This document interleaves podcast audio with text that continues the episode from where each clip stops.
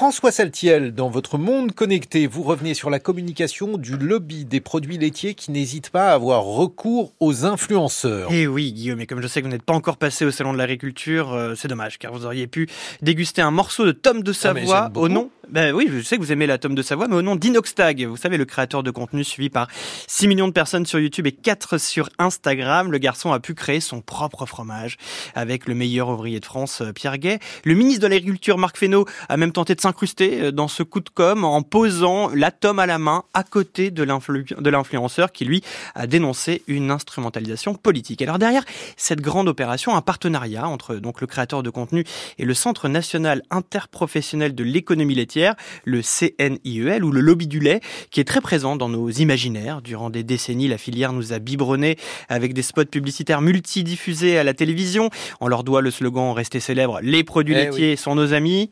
Pour la vie. Et oui, ou encore dans les années 90, les produits laitiers des sensations pures. Ah, Ça, on s'en souvient. Ah si, si. moi, si si, on voyait ce Gros surfeur. potentiel érotique de la pub. Exactement, Lucille. Vous le voyez, ce surfeur dévaler une montagne de blanches poudreuses, une allusion à peine voilée à la consommation de drogue pour Ah bah. nous rendre accro Bravo, au lait. Lucille. Et il faut reconnaître que les produits laitiers savent s'adapter aux usages de la nouvelle génération qui a délaissé les médias traditionnels. Depuis une dizaine d'années, ils misent beaucoup sur les plus grands influenceurs pour séduire les 15-35 ans. Avant Inoxtag, d'autres ont joué le jeu.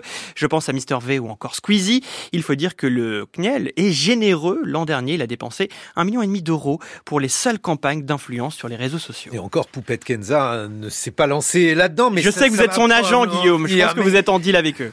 Mais les produits laitiers misent sur les influenceurs parce qu'ils savent que ça fonctionne, François. Et qu'il y a un enjeu d'image, car la perception des bienfaits du lait a également changé avec les années. Chez les millennials, la question du bien-être animal est au centre des préoccupations et beaucoup s'interrogent sur la manière dont ce lait est récolté, des conditions d'élevage à la séparation douloureuse des petits veaux avec leur maman. Des études scientifiques tempèrent également les vertus du lait et brisent son image de produit indispensable. On, reste loin de Mendes France qui a instauré en 1954 la distribution de verres de lait dans les écoles et un autre discours fait école chez les jeunes générations, celui des associations de défense des animaux comme PETA, qui se demandent si finalement tout ça est si normal de consommer le lait d'une autre espèce, sans parler de ceux qui sont intolérants au lait. Et là, je vous regarde droit dans les yeux, Guillaume. Si vous ajoutez, à cela des images de l'association L214, qui communique fortement sur les réseaux sociaux en diffusant des images violentes des conditions d'exploitation, il est impératif pour le lobby de riposter pour rendre le lait cool entre deux bols de céréales.